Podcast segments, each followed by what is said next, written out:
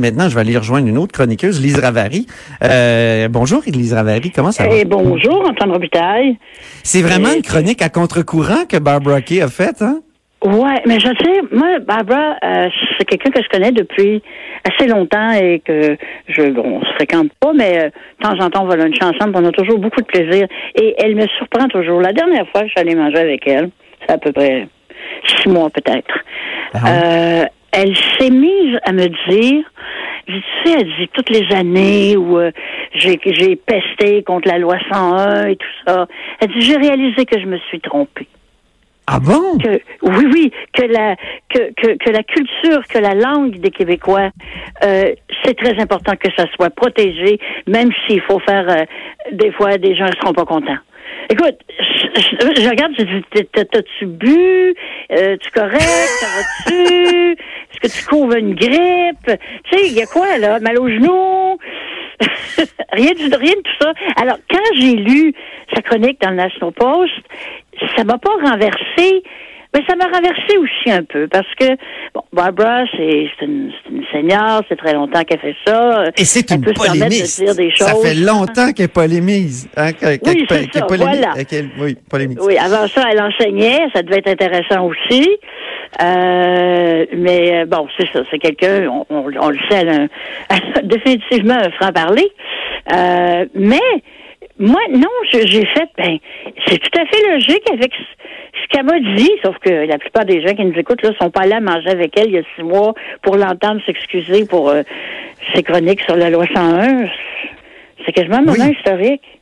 Mais- En tout cas, il y a tout un choc avec son collègue euh, dans les mêmes pages. Là, je dis pas qu'ils se Ah. côtoient, eux autres aussi, mais Andrew, Coyne. C'est un, un autre chroniqueur du National Post, moi que j'ai beaucoup lu quand je faisais la revue de presse du Canada anglais euh, Oui. au devoir pendant huit ans.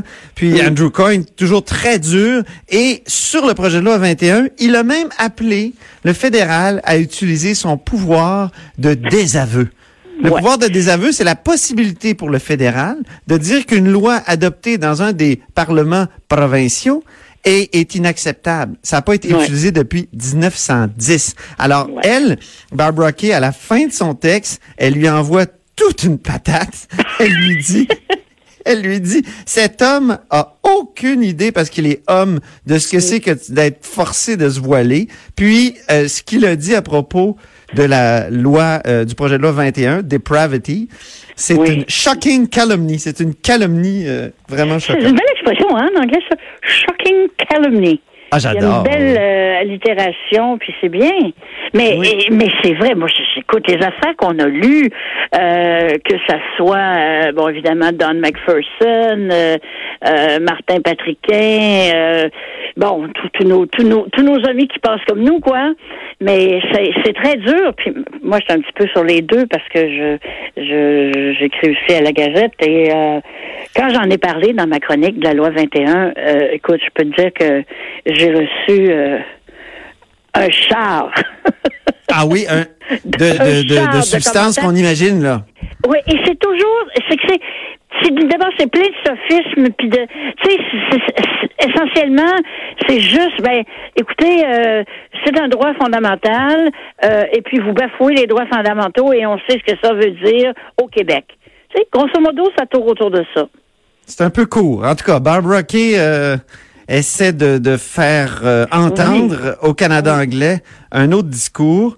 Puis, c'est intéressant. J'ai hâte de voir quelle sorte de réponse elle va, elle va avoir. Ouais, ben, on, c'est- on va c'est suivre ça ensemble. difficile Lise. d'envoyer paître Barbara Kay que de m'envoyer paître moi, tu comprends?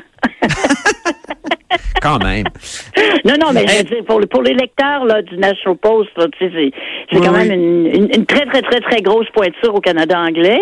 Oui. Et euh, ben, moi je pense qu'il y en a qui vont ils vont probablement critiquer, mais ils vont ils vont se mettre des, des, des gants blancs euh, jusqu'à l'épaule. Ben, merci beaucoup, Lise Ravary, pour cette présence encore une fois À éclairante prochaine. à là-haut sur la colline. Hein? Et euh, j'ai dit encore une fois merci pour cette présence éclairante à, à là-haut sur la colline. Merci. à bientôt. Donc, c'était Lise Ravary, chroniqueuse au Journal de Montréal. Après la pause, ben l'interlude, Louis-Gilles Franqueur.